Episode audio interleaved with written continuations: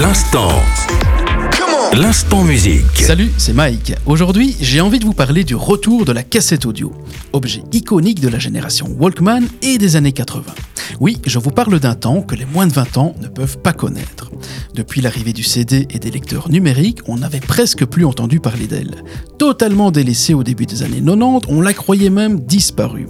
Mais en 2023, la cassette fête ses 60 ans et refait surface, à tel point que certains voudraient y voir un vrai revival, un peu comme pour le vinyle.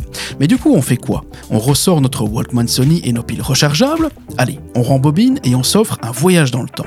Format pirate par excellence, souvenez-vous quand on enregistrait nos propres compilations et comment on râlait quand l'animateur parlait sur l'intro.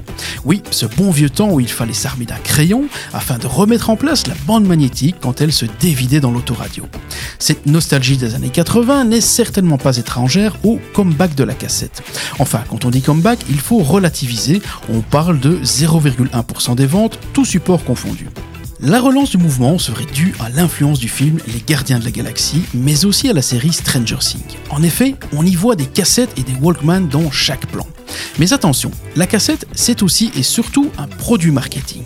À l'ère du streaming tout puissant, le marché est de plus en plus concurrentiel et les revenus s'effondrent. Le CD ne se vend plus et le streaming ne rapporte rien. Les artistes et les labels sont donc obligés de diversifier leurs moyens de diffusion et ils comptent sur les produits dérivés pour faire des bénéfices. Quand on sait que les cassettes audio sont vendues 10 fois plus cher que leur coût de production, on peut s'interroger. Parlons enfin du son. On a souvent dit que le son d'une cassette audio n'était pas terrible. Alors le son analogique est certes imparfait, mais certains le trouvent plus organique et plus chaleureux que le son numérique.